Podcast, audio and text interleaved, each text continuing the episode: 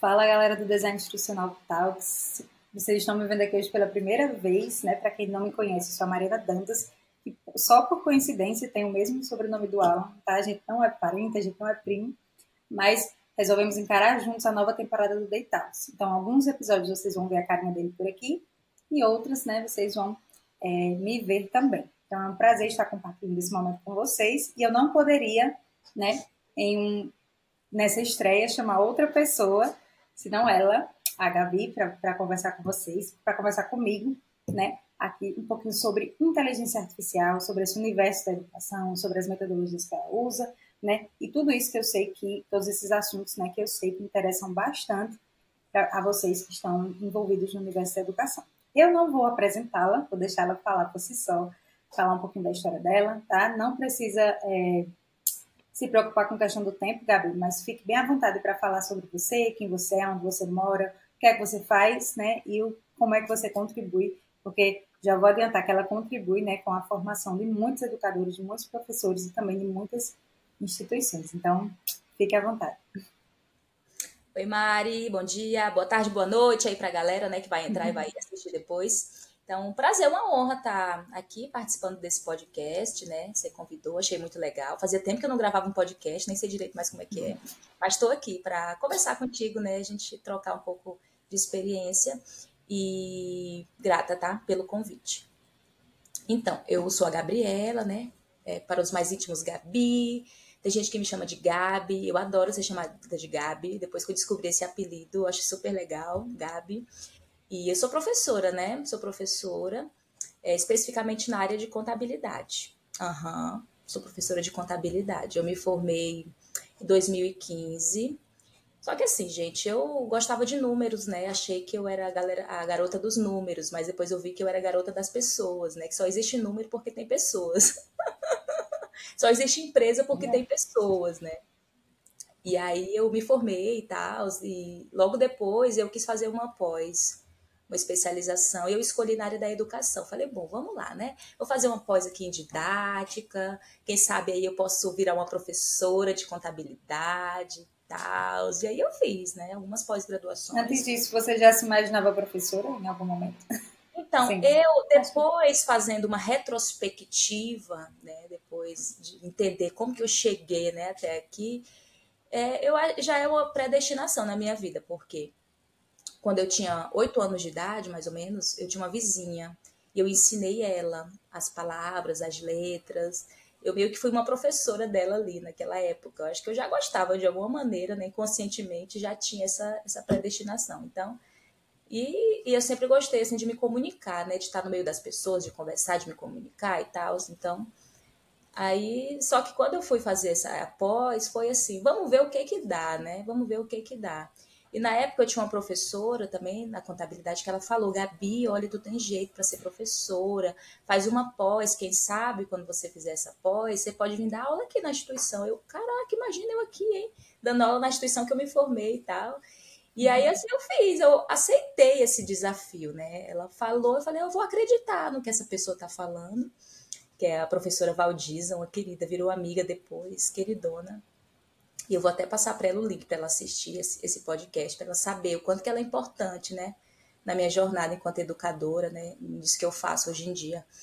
E aí eu fiz, eu me inscrevi numa pós-graduação em didática, depois abri uma vaga para fazer uma pós na área das tecnologias, das TICs. E aí eu fiz, eu fiz duas especializações ao mesmo tempo e fiquei maluca, né? Porque eu comecei a ver as possibilidades da educação. Porque até aí, assim, se eu digamos assim, se eu fosse professora só com a minha, minha formação em contabilidade, eu certeza que eu seria uma professora super tradicional, porque a, a, enquanto estudante eu não gostava nem de pesquisar no Google, por exemplo. Eu estudava só no livro, aquilo que o professor passava e ali que era o conhecimento para mim. Aí na pós eu falei, caraca, a gente é possível estudar com a internet, com a tecnologia, existem as metodologias ativas, existem os aplicativos, Caraca, eu fiquei muito doida.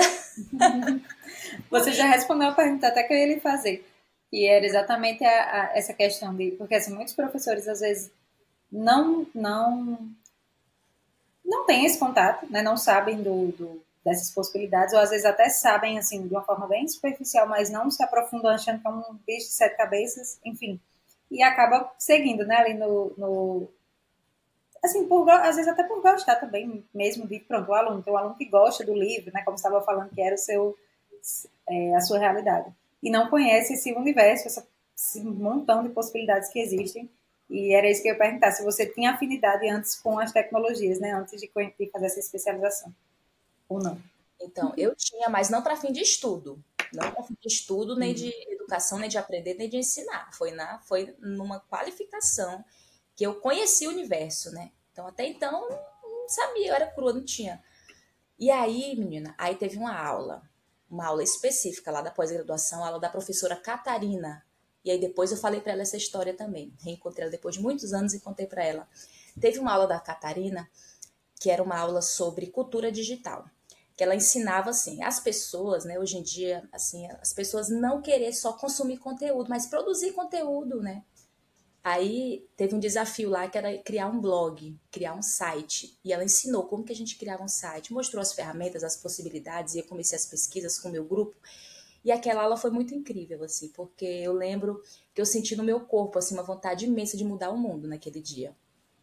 E aí surgiu o nome da depois da empresa, Aula Incrível, né? Que surgiu aí nesse no, nessa aula específica que eu tive com a Catarina.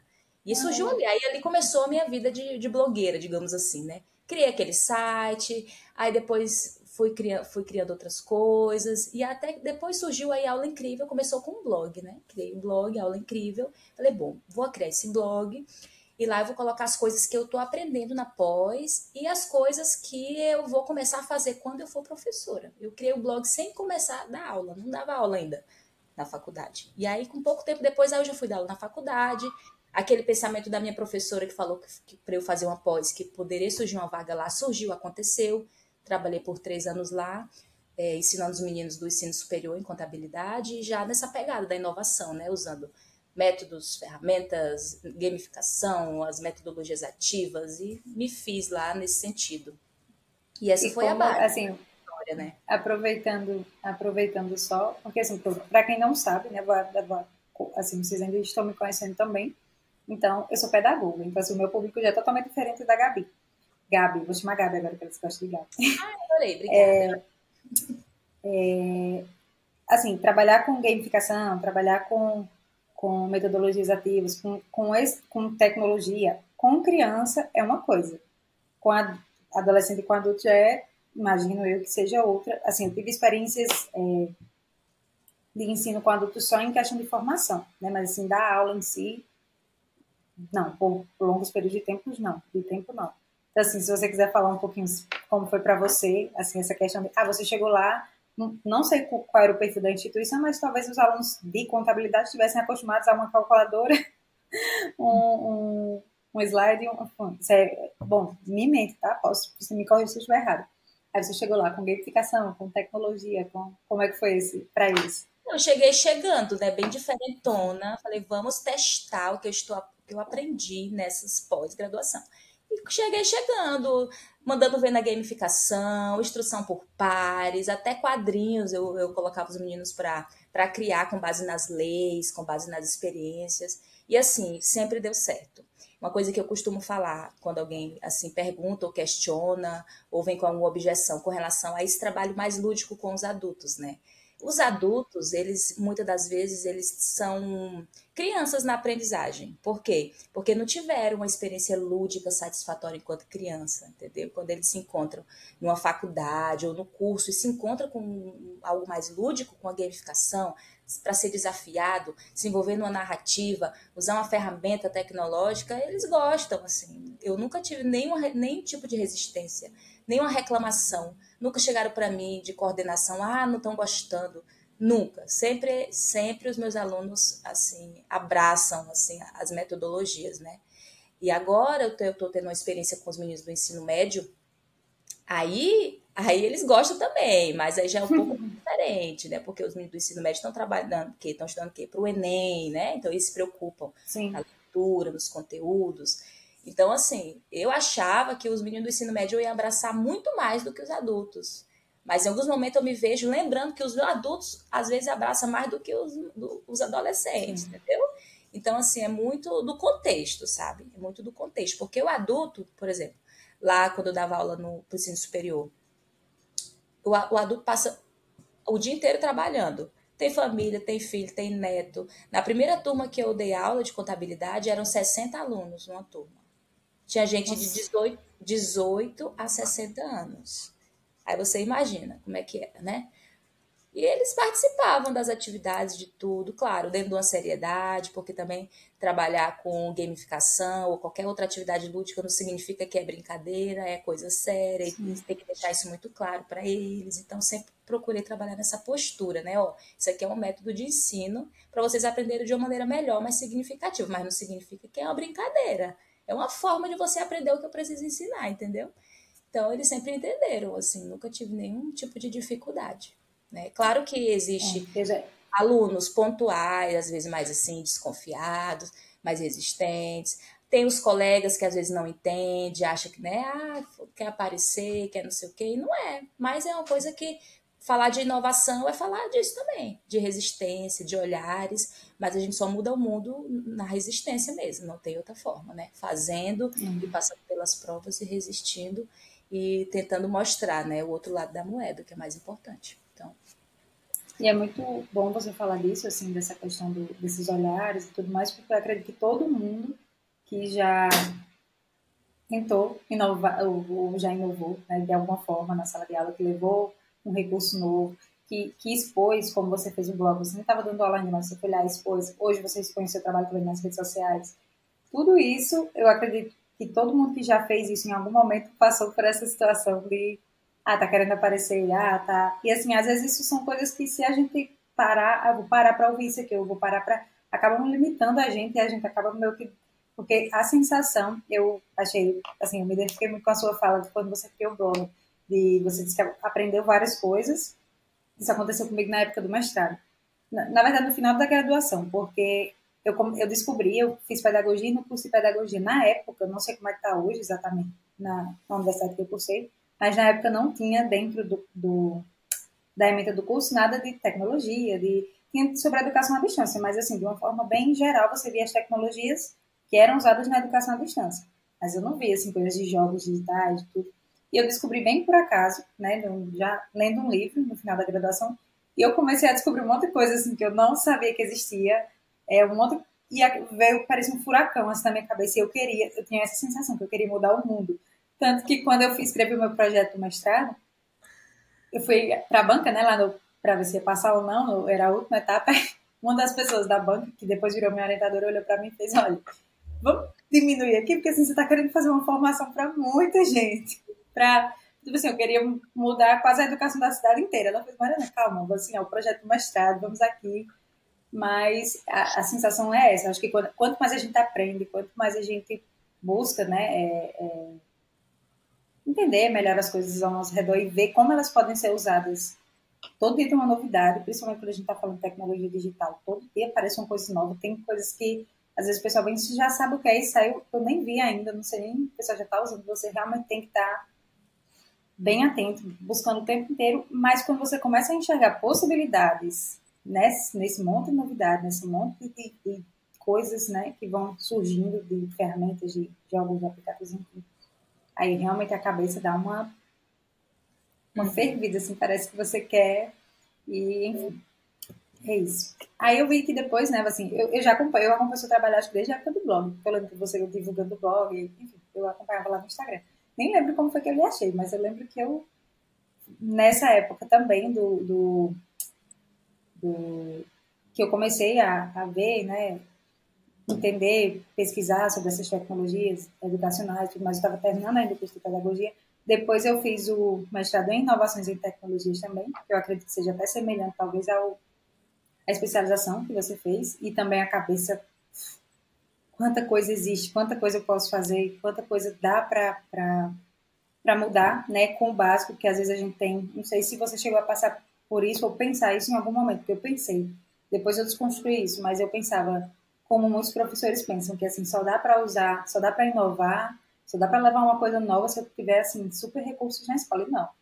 Mas depois você vai vendo que, que, claro que uma escola que tem estrutura é muito mais fácil você, estrutura física, é muito mais fácil você trabalhar do que quando não tem. Mas que tem muita coisa que dá para fazer na sala de aula, muitas atividades lúdicas, muitas é, metodologias que dá para usar sem, mesmo sem esses recursos. E foi exatamente isso que eu consegui extrair dessa, desse curso, né, de mestrado. Mas nessa época eu comecei a pesquisar por professores que trabalhavam né, que pensavam de uma forma parecida, que mostravam seu trabalho no Instagram, também estava querendo começar a fazer isso. E aí eu acho que foi nesse, nessa, nessas pesquisas que eu encontrei. E eu lembro de você falando do blog, eu lembro que você falava muito sobre metodologias ativas, né? Depois, eu, me, me corrija se eu estiver errada, mas um, um olhar de, de quem está assistindo assim lá foi meio que um, eu enxerguei meio que um caminho assim. Tanto que quando eu estava escrevendo aqui o roteiro das nossas perguntas, eu pensei nisso. Eu vi você indo assim pelas metodologias ativas, aí entrando nas tecnologias digitais e é, meio que misturando elas duas, e depois chegando na inteligência artificial. Assim, eu vejo. Se eu estiver errado, você me corrige, mas eu vejo que foi mais ou menos esse caminho. E aí eu queria que você falasse um pouquinho para o pessoal. Você já falou, né, que como foi essa experiência de usar essas metodologias, já falou sobre um pouquinho sobre essas tecnologias também. Mas como foi que você hoje, para quem não sabe, a Gabi vai falar melhor, Gabi vai falar melhor para vocês, mas ela tem um, um curso, né, do, do que, que, fala sobre inteligência artificial. Ela vai falar um pouquinho para vocês sobre isso, mas eu queria que você falasse assim, é, quando foi que você percebeu? É, eu sei que a cabeça explodiu no momento da especialização, mas na prática mesmo, quando foi que você percebeu assim? essas tecnologias que estão surgindo, todas essas novidades que estão surgindo, podem ser úteis para mim, podem ser úteis para outros professores, podem ser, talvez, não sei se mais ou menos úteis do que. Podem ajudar mais do que atrapalhar, por exemplo, como às vezes algumas pessoas acham que pode atrapalhar. Enfim, contar um pouquinho sobre a sua experiência, sobre a sua visão, se sempre foi assim, se mudou ou não. Sim. Então, sempre foi, né? Começou naquela aula lá que eu mencionei, e desde aquela aula já praticamente eu já desenhei a minha vida, digamos assim, ah, eu vou abrir esse blog, aí eu vou ser professora, vou praticar lá com os meus alunos e vou ensinar professores a fazer tudo isso, porque é o, é o caminho, né? É o caminho da educação, é a criatividade, é a inovação, é formar pessoas para um futuro, um presente, né? Que o futuro é o próprio presente é, a viver nesse mundo em constante transformação. Então não tem, não tem, não tem voltar para trás, é daqui para frente. Daqui para frente vai ter muita mudança, muita tecnologia. E uma coisa que eu sempre pensei assim, não dá para a gente pensar num mundo transformado, pessoas melhores, é, sem acompanhar a modernidade do mundo, digamos assim, né? Com relação às tecnologias, com relação à inovação. Não dá para voltar, só dá para ir para frente. Então, desde aquele momento lá, desde aquela aula lá, eu, eu lembro das sensações daquela aula, né? Por isso que depois virou aula incrível, né? Porque eu refleti, refleti, deu esse nome. É, então, desde ali eu já de, meio que desenhei. Falei, vou abrir o blog, vou colocar minhas experiências lá, o que eu fizer na minha sala de aula eu vou colocar lá, e mais na frente aí eu vou fazer um curso Vou fazer o meu curso de metodologias ativas, vou ensinar os professores a usar tecnologia, vou compartilhar minha experiência. Então, já desenhei lá atrás isso daí.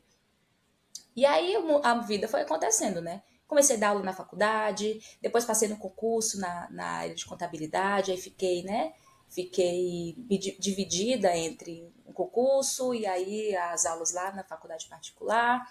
E o blog acontecendo, os convites aparecendo, ah, vem ensinar nós a fazer isso, vai dar um curso aqui pra gente sobre aquilo. Aí teve um, um ponto de virada, assim, que foi muito legal também. É, quando eu comecei a, a, ensinar contabilidade, né, no ensino superior, tinha uma disciplina que era muito, muito chata, que se chamava assim, Introdução à Contabilidade. Tinha que ensinar a história da uhum. contabilidade, olha só. Aí eu, gente, pensando, né, como que eu vou ensinar a história da contabilidade? Esse pessoal só quer saber de número, porque a pessoa quando entra no curso de contábeis, administração, essas áreas assim, é prática. Elas querem prática, elas, ah, eu, eu trabalho com isso, eu quero aprender como é que faz, eu quero meu título, né? Então, como é que eu vou ensinar a história para esse pessoal? Aí eu fiz uma pesquisa, comecei a pesquisar. Como ensinar a história de, da contabilidade para alunos, sei lá, e aí eu encontrei, eu encontrei, olha só, o poder da pesquisa, o poder da curiosidade, o poder da, de procurar, de pesquisar, né? de explorar, de querer saber, que começa aí, querer saber, né? Que pensar que existe uhum. aquilo para pesquisar, e que, isso que você estava falando aí também, né? Da sua busca. Aí eu encontrei um jogo, encontrei um game que foi criado no programa de pós-graduação da USP, lá da Faculdade de Contabilidade e Administração, que eles têm, têm lá na época, ainda existe, né, o laboratório né, de, de recursos e ferramentas para o ensino da contabilidade. E aí eu encontrei esse jogo, Nossa. um game que foi criado para essa disciplina. Um, um jogo que foi criado para essa disciplina. E era aberto? Sim, era aberto. O acesso? Foi, era aberto produto lá de, de, um, de um programa lá de pós-graduação. Aí eu encontrei esse jogo, aí pronto, aí comecei a usar. Depois de alguns anos, eu fui para um evento, encontrei é, o professor que criou esse jogo, conheci lá o programa de pós, né, da, da, do mestrado do doutorado, conversei, fiz esse network lá, né? Até hoje eu tenho o sonho de fazer o doutorado lá. Não fiz ainda quando eu estou no mestrado, né? Mas o que eu quero é fazer esse lá nessa área, de, nessa linha de pesquisa. Então. Queria ser o jogo. Pois é, é, não sei ainda, mas eu quero me envolver né, com aquele povo lá. Pois é. Aí eu falei, gente, como assim no mundo existe alguém que pensa parecido comigo, que quer ensinar introdução à contabilidade, história da contabilidade com um game, algo diferente e tal. Aí, gente, aí eu falei, é, o caminho é esse, não tem. Não, não é porque é contabilidade, não é porque é uma área que muitas das vezes parece impossível de inovar. Não é impossível, tem gente pensando parecido comigo, nessa área, mesmo sendo é área técnica, né? Chata, dura às vezes, em alguns momentos. E aí falei, aí foi um ponto de chave, né? Uma virada. Falei, caraca, que legal. Aí pronto, aí fiquei fã do jogo, fiquei fã do game. Depois conheci o professor, conheci lá o, o laboratório lá em São Paulo, aquela coisa toda, foi maravilhoso. Pronto, e aí, aí consegui minha vida dando aula, uhum. fazendo as minhas formações e tudo mais. E aí veio a pandemia depois, né? Alguns anos. Veio a pandemia. E na pandemia eu decidi que eu ia criar meu primeiro curso online porque eu não tinha o curso online, eu só tinha mentoria, já tinha feito mentoria, já tinha feito alguns cursos presenciais, né? Já tinha é, apresentado trabalhos em evento acadêmico e tudo mais. Aí eu criei meu primeiro curso online, que foi o método Aula Incrível, que é onde eu ensino o passo a passo para o professor ser inovador, começando com a organização. Ele se organiza, aprende as ferramentas né, digitais, tecnológicas, metodologias ativas, personalização na aprendizagem, criatividade, enfim, é o meu curso online que existe, né? O primeiro. Então, o método do professor ser inovador. Pronto, aí depois a gente entra no mundo online, começa a aprender, né? É, o mundo do marketing digital, produzir conteúdo, fazer copy, fazer tráfego, né? Engajar com a galera nos stories.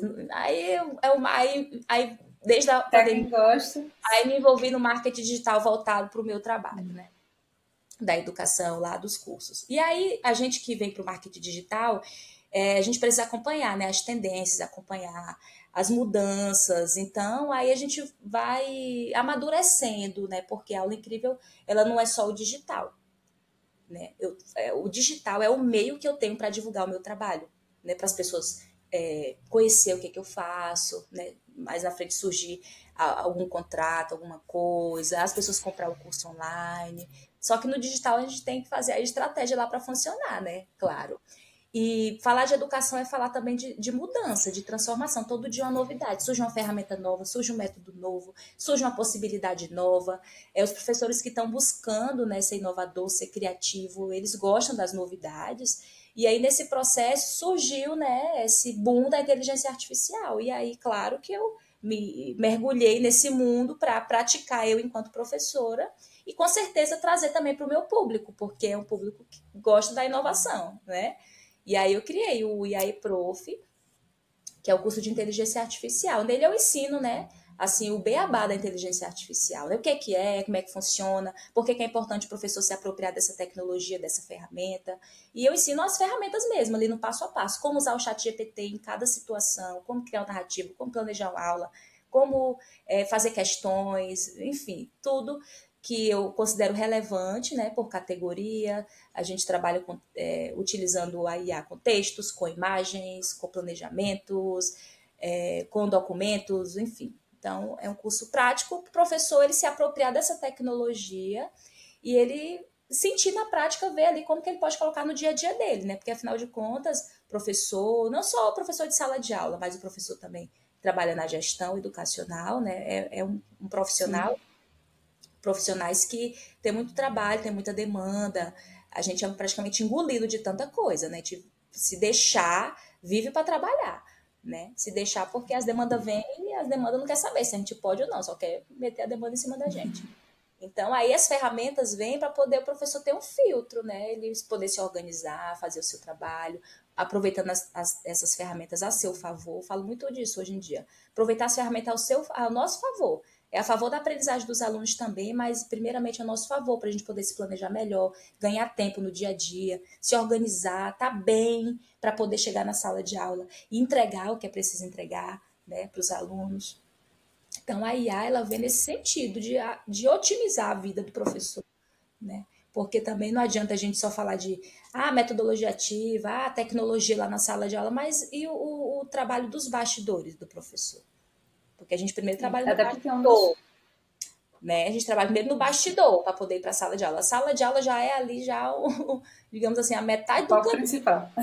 É, a metade do. Quando chega na aula, já passou com um monte de coisa antes, e quando ele não consegue fazer o que vem antes direito, ele chega lá e não dá uma aula boa, não, não, não faz o que ele gostaria de fazer, né? Porque todo professor é sonhador. O professor ele quer ser reconhecido profissionalmente, ele quer ele quer dar o seu melhor lá, mas para ele dar o melhor, ele tem que estar tá bem. Para ele estar tá bem, ele tem que fazer o trabalho ali, de, o dever de casa, de uma maneira que ele se sinta feliz, né? Então, eu estou nessa, nessa, nesse momento hoje, né? De trabalhar na formação do professor, no sentido dele se apropriar, né? Dele enquanto educador, da profissão, do objetivo dele. Quer transformar o mundo? Quer, mas como que eu transformo o mundo se eu não, não me coloco nesse lugar de aprender novas ferramentas, novas tecnologias, né? Então, é nesse sentido. A inteligência uhum. artificial, claro, veio só para somar, né? Veio só para somar com o nosso trabalho e até com a aprendizagem dos alunos, que é também o essencial, é o principal. Mas até eu transformar a aprendizagem dos alunos, ensinar de um jeito legal, eu preciso também me né, fazer de um jeito que eu me sinta bem, me sinta feliz, porque eu sou um ser humano também. Tanto que eu, eu não sei se você compartilha do mesmo pensamento ou não, mas não, não tem problema nenhum. Mas eu acho que esse, essa ainda é uma das. Não é que seja uma desculpa, não vou usar a palavra desculpa, mas esse é um dos principais motivos para muitos professores ainda não. não porque assim, hoje eu já vejo um, movimento bem maior assim, de, de professores para usarem essas metodologias ativas, usarem essas tecnologias, usarem tentarem tornar o aprendizado uma coisa mais, mais dinâmica e mais atrativa para o aluno mais significativa, na verdade.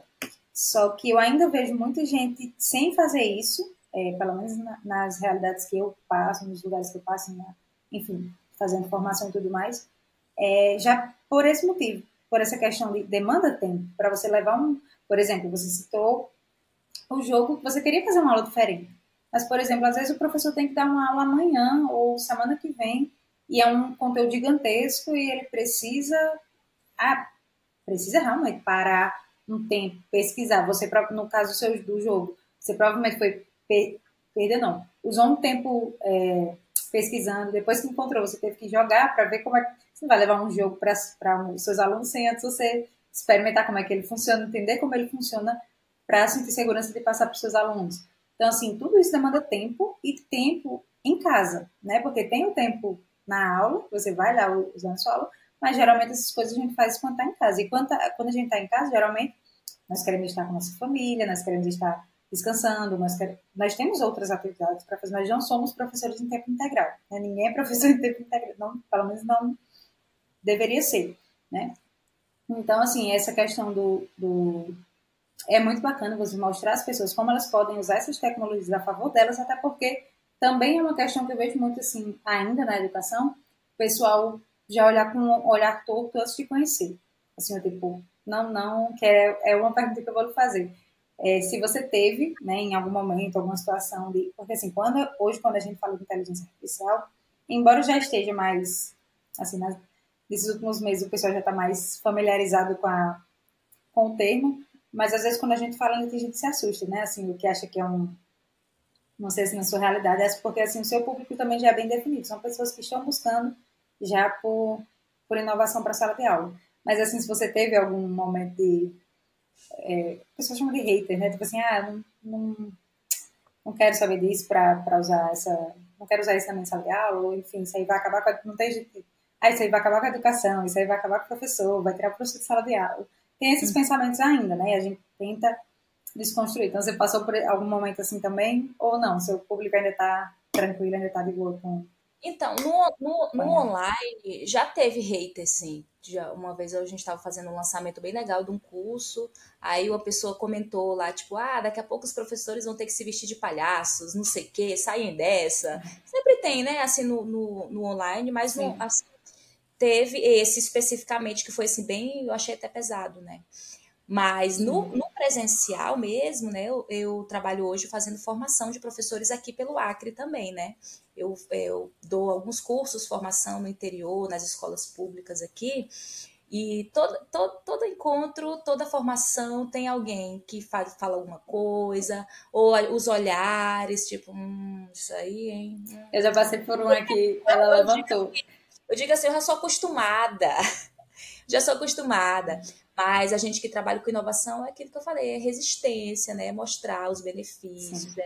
validar que aquilo na nossa prática funciona e pode funcionar para a prática do outro professor também, mostrar as possibilidades, né? Porque a inovação é a forma de fazer, né? O maior recurso que a gente tem são os próprios alunos, as próprias pessoas. Não é, não é o aplicativo, não é ali a inteligência artificial, são as pessoas. Agora a gente usa as ferramentas para melhorar, né? Para poder dar um ar ali também de inovação, né? Ter ali algo para se ver na inovação. Mas as pessoas é o maior recurso. Aí precisa de quê? De estratégia. Aí o que, que são as metodologias ativas? É a forma da gente fazer, né? É a forma de organizar um ambiente, é a forma de fazer as perguntas, é a forma de posicionar os alunos ali no espaço físico, as dinâmicas. O que, que são as dinâmicas? São formas que a gente coloca as pessoas, né? E perguntas que a gente faz. E quem responde? Pessoa, a boca fala a mente responde, né? Então, o maior recurso são as pessoas. E aí a gente faz a formação para poder mostrar na prática como que funciona, né? Mas sempre tem, gata. Sempre tem alguém que não gosta. Então, você falou, eu lembrei. É. Você falou, eu lembrei da minha primeira, foi a primeira, minha primeira formação de professores. Assim, você já tá. Eu, pelo menos, estava ansiosa, mas insegura, né? Era a primeira. Uma pessoa jovem, acabou de se formar, tá vai dar, é uma, era mais escola pública, assim, escola pública com pessoas que já estavam concursadas lá há muito tempo, tipo assim, ah, anos de experiência. A, uma pessoa levantou, assim, eu falo, era sobre jogos digitais, como a escola tinha recurso, era uma escola pública, mas ela tinha recurso, tinha, e assim, foi exatamente por isso que eu quis ir fazer lá, porque eu fiz, era para o meu TCC, da graduação, né, inclusive. Aí eu comecei a trabalhar com formação de professores na graduação nesse projeto, né, que eu queria ensinar os professores da cidade a usarem os recursos que eles tinham, que eles tinham, estava lá, estava parado, estava de graça, era, enfim, para os alunos, né? Crianças, as crianças adoravam. Aí a mulher levantou no meio da, da formação e foi embora. Eu falando sobre a importância dos jogos, mostrando os jogos, ela levantou e foi embora. Aí todo mundo com aquela preocupação de, ai meu Deus. Aí é a frase que você falou. Eu não estava acostumada, porque era a primeira, mas a pessoa finge que tá. Eu disse, gente, isso aqui é, assim, é novo, né? Assim, querendo ou não, enfim, vão ter. Na internet, então, você que já, já está aí com, com seus cursos, mas você já deve ter é, passado até por mais situações, mas é isso, assim, a gente tem que existir e não desistir da. Assim, eu acho que são desafios que, que a gente vai encontrar, tanto se a gente estiver na sala de aula e a gente quiser fazer diferente, que assim, como eu falei, é uma coisa que eu acho que todo mundo já passou, vão aparecer muitos obstáculos, vão aparecer muitos olhares tortos, vão aparecer muito todo mundo estranha o que é o que é novo. Então, assim, a gente tem que realmente. Eu acho que assim, ter certeza. Aquilo ali, eu, eu sei o que é bom para o meu aluno, assim, eu sei que vai fazer. Eu já passei por uma situação semelhante a essa também, que era assim, eu estar fazendo coisas diferentes que eu sabia que eram muito boas para os meus alunos, e assim, eu sabia que era, assim, ajudava eles, a forma como a gente trabalhava, eram coisas simples, assim, mas mudanças que a gente faz, como você falou, no, na forma de, no lugar de sentar, o, o lugar que você senta é, o aluno, a forma como você pergunta, a forma como você. Eram os mesmos conteúdos de todas as outras turmas, só que trabalhar de uma forma diferente. Uhum. Específica para as necessidades daquela turma. E eu sabia, eu via que fazia bem, assim, eu sabia, eu tenho certeza disso. E começaram nessas né, situações de, de olhares tortos, de isso, daquilo, de uma crítica outra. E se você para realmente para ouvir, ouvir, essas coisas, você para de fazer. Você começa a se podar. Não, tipo, eu não vou, não vou fazer, não, não, não quero esses olhares tortos, não quero isso e aquilo. Só que no fim, quem sai perdendo são os, os seus alunos, né? E você também, porque você perde de ter uma experiência, assim, totalmente diferente de uma aula incrível, como você falou, né? Que foi, assim, de tudo que você falou até agora, confesso que está martelando aqui na minha cabeça essa questão do nome, que eu não sabia. Eu imaginava de fora, né? Vendo de fora, que o aula incrível era porque você, assim, ajudava na minha cabeça, né, tem sido esse nome. Eu achei muito bacana você contar a história, porque é, assim, eu imaginava que era tipo, não, você vai ajudar a pessoa a criar uma aula incrível, beleza. Só que assim, foi de uma aula incrível que você vivenciou. E assim, eu acho que esse é o, o poder transformador da educação, assim. Geralmente as pessoas que têm vontade de mudar a educação, geral, pelo menos as que eu converso, não sei se você também é, compartilha desse sentimento, desse pensamento, mas as pessoas que têm vontade de mudar a educação, as pessoas que têm vontade de fazer diferente, elas tiveram alguma experiência assim na vida delas. Elas têm um professor que marcou a vida delas, elas têm um momento. E é exatamente essa tecla que eu sempre bato, que assim, o professor ele tem esse poder de tocar a pessoa, de, de tocar as pessoas, de mudar a forma delas pensarem. Né? Essas tecnologias elas ajudam muita gente, demais até, né, com ajudando a otimizar o nosso tempo, como você mesmo falou, como você ensina as pessoas a fazerem. Mas essa parte humana, essa parte de chegar, de transformar, de fazer a pessoa sentir uma sensação como você sentiu nessa aula, também é muito, parte muito do professor, da pessoa, né, do, do, do humano. Então, assim, eu, eu vejo como uma mistura perfeita. Você vai, vai usar as tecnologias para melhorar a sua prática, para otimizar o seu tempo, para engajar mais os seus alunos, mas tem que ter ali um lado humano que vai que vai ver as necessidades dos seus alunos, que vai entender o que é que eles precisam, que vai personalizar aquela experiência, né? Porque eu também não posso pegar um, um qualquer tecnologia, qualquer metodologia e aplicar com qualquer aluno. Né? Eu preciso entender ele, eu preciso ter essa vivência da sala de aula para poder fazer uma experiência realmente significativa. Pelo menos eu penso dessa forma. Uhum. Né? Sim, eu, é, é isso, porque quem planeja é o professor, mas o professor quer uma pessoa. Se ele é, planeja pensando na melhor maneira possível de ensinar aquele conteúdo, que os alunos realmente aprendam, que aquela aula seja determinante para algum momento da vida dele, ele está sendo, tá sendo humano, né? Está pensando nas pessoas que estão ali. E não só no dever de cumprir aquele conteúdo que eu tenho que ensinar. Então, isso aí já é um trabalho de humanização, né? E eu vejo assim que o, dever, né, o papel da escola, né, da sala de aula, da aula, né, aula. Eu estou refletindo muito esses dias também. O que, que é uma aula, né? Porque na aula, numa aula, aula pode acontecer muita coisa, né? As pessoas podem sonhar, as pessoas podem planejar, as pessoas podem aprender e aquele, aquilo que ela aprender ela vai levar para a vida dela. E a escola é o lugar de formar as pessoas para viver no mundo, né? Para viver formar a pessoa para viver. Não é só para cumprir uma série, um ano, pronto, cumpriu, concluiu. Não, aquilo que ela está aprendendo vai levar para a vida inteira dela, é uma base, né? Então, a aula é um, é um lugar assim especial para fazer as coisas. Eu costumo falar para meus alunos: ó, oh, gente, vocês têm que aproveitar o tempo da aula, que aqui é o lugar, entende? Né? E a aula não, não é só as quatro paredes. Uma aula pode ser um passeio, uma aula pode ser uma observação, uma, né? Uma exploração, uma expedição investigativa, um vídeo, um filme, um, sabe? Então, qualquer coisa pode ser uma aula que tenha um aprendizado e que tenha a sensação que seja uma experiência de aprendizagem, né? Então, é isso. E, é e... é muito bom. E é muito bom, assim, que é, os alunos, independente da idade, né? Sejam crianças, é, educação infantil, ensino superior, enfim, que eles estejam cada vez mais. Eu, na verdade, eu acho que eles estão cada vez mais conscientes dessa ideia de tanto que tem aquela pergunta tradicional, né? De eu vou usar isso para quê na minha vida? Às vezes, quando a gente está mostrando algum conteúdo, o aluno vem com essa pergunta. Mas é importante que eles estejam cada vez mais cientes disso, porque, por exemplo, é, essa questão da gente estimular o raciocínio. Lo... Eita, quase não fala agora. Raciocínio lógico, o pensamento crítico, você trazer o olhar diferente, né, para o conteúdo que você tem que ministrar, tudo bem, você tem que levar aquele conteúdo, mas trazer um olhar diferente, trazer a realidade do aluno para ali, né, fazer com que ele entenda que ele não está assistindo um filme só por assistir. Eu acho muito importante, assim, não só é, a gente fazer isso com consciência, nós professores, mas a gente deixar isso muito claro para os alunos também, né, para que eles tomem cada vez mais consciência de que, de que tudo, de, isso, isso daí que você falou, né, que tudo vai ajudar a gente na vida. Então, assim, começar a olhar é, dessa forma até que essas, essas palavras, é, essa frase tradicional de, de escola suma, né? De tipo assim, eu vou usar isso para quê na minha vida? Assim, às vezes a gente já bate o olho e já, já quando a gente desenvolve né, esse pensamento, a gente bate o olho e já, já sabe que vai ser uma experiência que vai ajudar a gente de alguma forma, né? Lá na frente. Então, assim, acho que é, é bem bacana a gente levar esse diálogo para a sala de aula, assim, independente da, da faixa etária. E, e conversando, porque às vezes também tem o, o assim, sala de aula é uma coisa bem, bem, bem específico, assim, cada professor tem seu jeito, tem sua metodologia e tudo mais, e eu respeito. Só que às vezes a gente tem muito aquela, aquela essa imagem, como você falou, né, das quatro paredes fechadas, um professor entrando com um livro, um conteúdo que tem que ser dado para essa fase de, de ensino médio. É.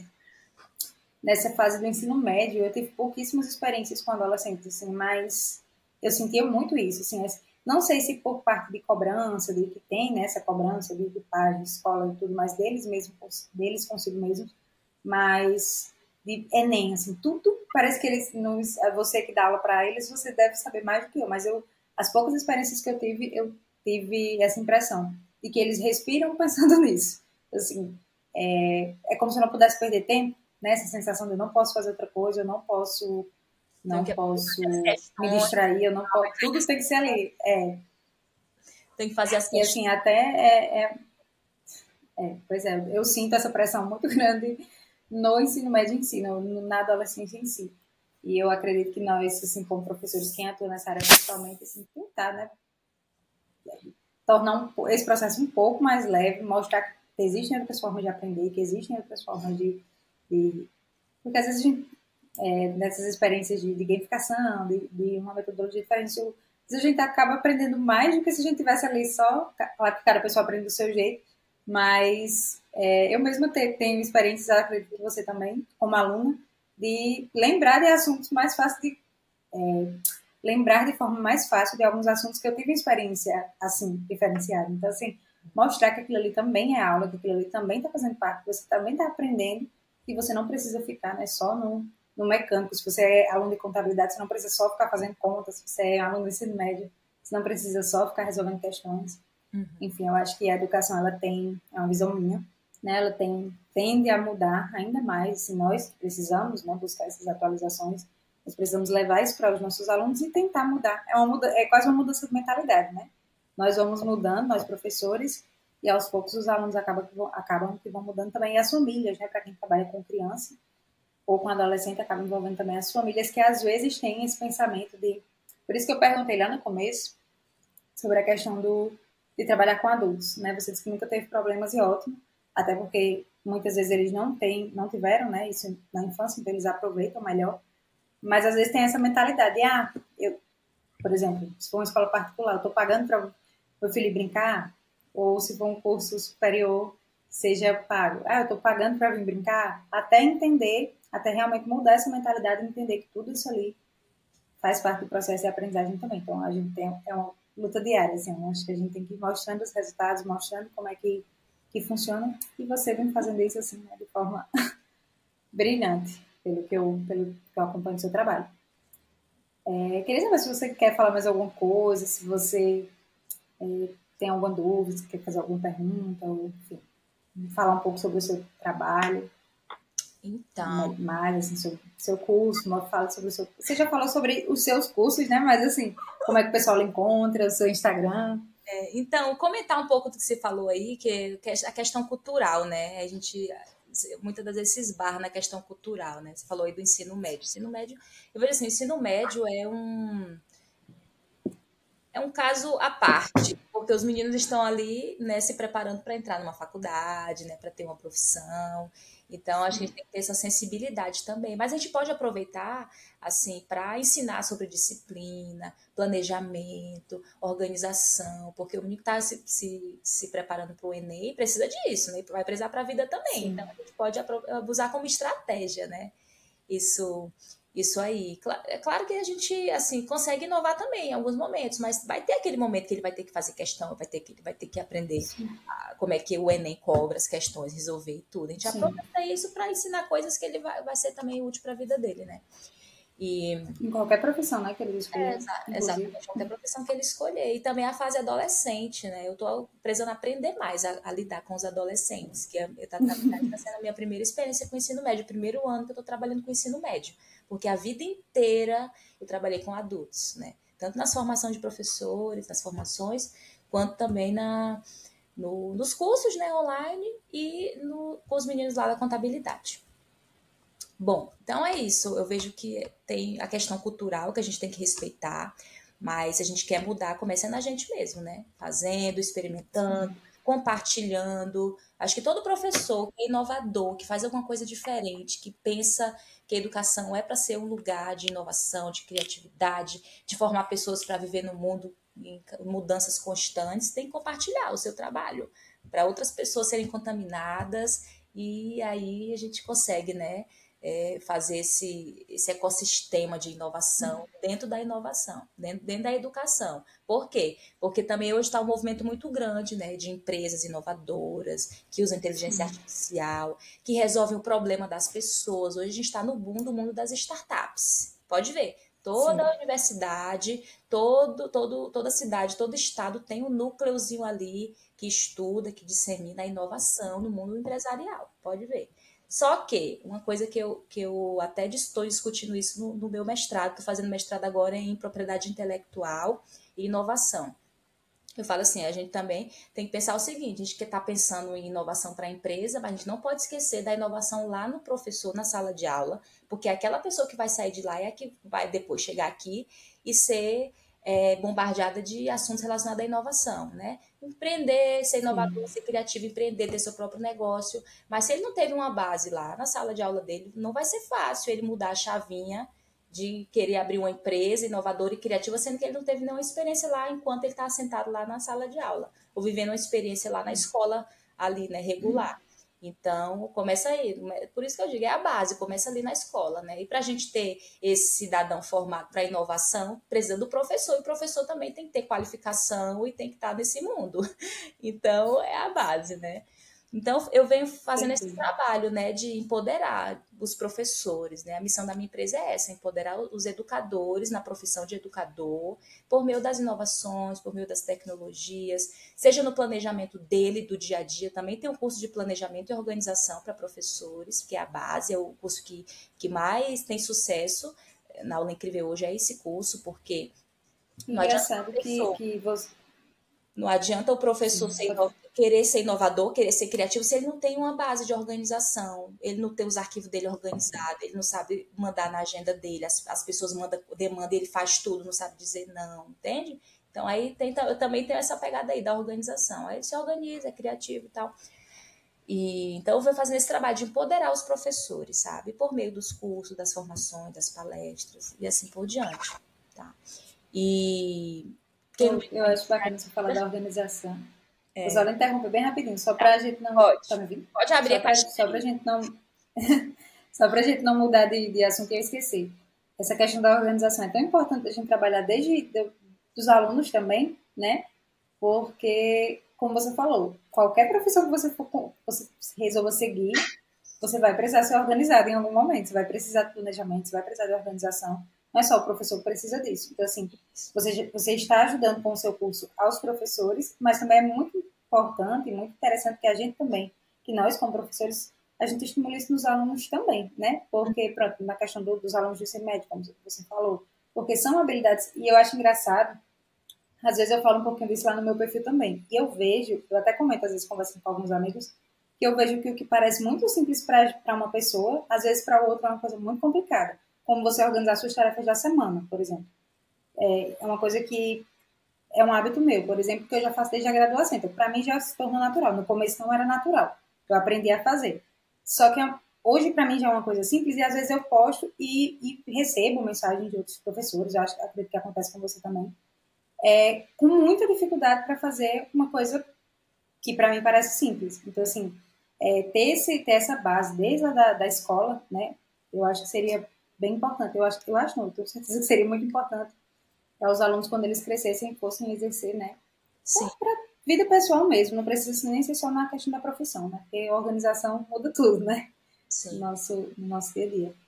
Com e certeza. também só dizer, aproveitar aqui que eu estou com o microfone aberto, que eu falo demais, para também parabenizar já essa questão do. Eu acho muito importante, compartilhar o mesmo pensamento que você, de usar as redes sociais para empoderar outros professores, para ajudar outros professores, para mostrar exatamente pelo que eu acabei de falar, o que é simples para a gente, o que a gente foi lá, estudou, pesquisou. Às vezes outra pessoa não sabe.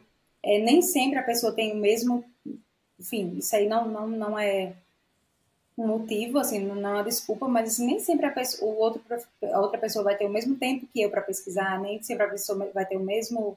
É, a mesma, vai pensar da mesma forma de, ah, eu, sei lá, se eu chegasse para você e dissesse, ah, organizei sua rotina, coloque tal coisa para fazer tal dia, na sua cabeça pode ser que isso não faça o menor sentido. Então, assim, a gente que usar as nossas redes sociais para compartilhar o que a gente sabe, seja lá o que for, de organização, de educação, de tecnologia, para ajudar outras pessoas, eu acho isso muito, muito digno, isso muito bacana e já queria aproveitar para parabenizar você também. Eu mesma já aprendi muita coisa lá no, no, no seu Instagram, no seu blog e continuo é, compartilhando. Quando você terminar de falar, você já diz o seu arroba também para o pessoal seguir. Mas eu vou deixar, gente, no, todos os links de, do curso, da Gabi, da Gabi, eu vou dar aqui para terminar para aprender o apelido de Carlos. Por que, que eu fui falar é... Agora tá se sentindo obrigada a falar de Gabi. Não, tô não, é só, é só o costume, do, só a pronúncia. Mas eu vou deixar no link da descrição do, do vídeo todos os links. Ou, vou deixar na descrição do vídeo, gente, todos os links, né, do, do curso, do perfil do Instagram dela, para vocês poderem acompanhar melhor.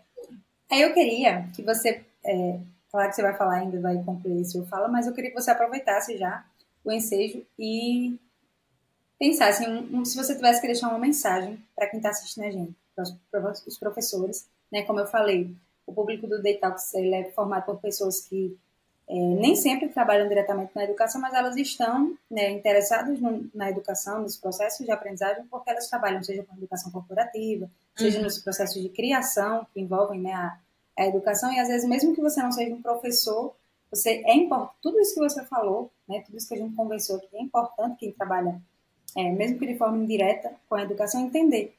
Né, porque para você saber que não é só, até você que agora tem um curso online, você sabe que não é você ah, vou gravar uma aula de qualquer jeito e colocar lá para vender. Tipo assim, a gente precisa entender as necessidades dos nossos, dos nossos alunos, do nosso público, a gente precisa tentar personalizar da melhor forma possível no online, né? A gente é, é mais um desafio, né? Porque a gente não está ali, a gente está criando um, um, produto com base em um problema que a gente quer resolver. Mas assim, tentar é, melhorar essa experiência, deixar essa experiência da melhor forma possível, né? É um desafio também. Então assim, que você queria dizer para essas pessoas, se você tivesse que dar um conselho, se você tivesse que é, falar alguma coisa importante, alguma coisa que talvez já tenha tocado você, enfim, o que, é que você falaria para os nossos ouvintes? Certo. Então, assim, a mensagem que eu deixo, né, para todos os educadores que de alguma maneira assim tende à inovação, né, quer inovar, quer ser diferente, quer ser criativo, quer fazer a diferença na vida de outras pessoas, seja por meio de curso online ou curso presencial, quer tocar o ser humano nesse sentido né, da educação, não desistir.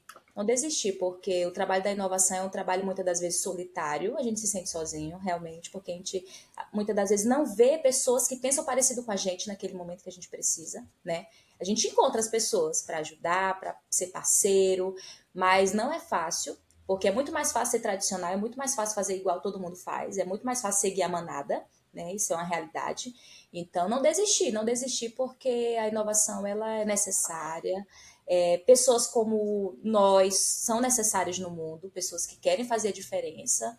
Então, é um trabalho de resistência mesmo, né? Não desistir, fazer, e de fralda mesmo. Uma vez eu ouvi, ouvi uma pessoa falando assim, de fralda, né? Mesmo, vai, vai fazendo, né? E, com certeza, assim, continuar, né? Se qualificando, aprendendo, buscando, porque isso é que dá, que dá fortalecimento para a gente também, né? O conhecimento é que faz a gente, olha, isso é bacana, isso é legal, dá certo. Então, investir em conhecimento, não desistir, ir para frente, compartilhar o trabalho que você faz e, claro, estar tá perto de pessoas, né? Que compartilham do mesmo pensamento, da mesma área, do mesmo trabalho. Eu acho que é isso, sabe? Não desistir, continuar, continuar aprendendo, pesquisando, fazendo, e assim a gente consegue mudar o mundo, transformar o mundo, a começar pela gente, né? E aí influenciando quem, quem a gente quer influenciar. Então, acho que é isso. Eu queria muito agradecer pelo seu tempo. Eu sei que você tem assim, vários compromissos, mas tirar um tempo para conversar aqui com a gente. É, foi muito bom conversar com você, saber sobre a sua experiência, saber sobre a história da aula incrível, né? Me deixar ainda mais motivada em relação a, a essa transformação da educação, porque eu vejo que realmente aulas diferenciadas, aulas incríveis, e professores incríveis, eles podem transformar a forma de pensar das pessoas. Então, eu queria agradecer pelo seu tempo e dizer ao pessoal de casa, né, que todos os links vão estar na descrição do vídeo, né, para vocês acompanharem lá o Instagram da Gabi, também o Instagram da Digital, né, para vocês também terem interesse em, em, saber mais sobre é, design instrucional, sobre processos de, de, aprendizagem, sobre educação, enfim, todos esses assuntos que a gente aborda. É, vou deixar os links aqui para vocês acessarem. Queria agradecer também por estarem ouvindo a gente, né? Até agora. E é isso. Tchau, tchau. Tchau, obrigada, Mari. Valeu todo mundo. Até a próxima. Até a próxima.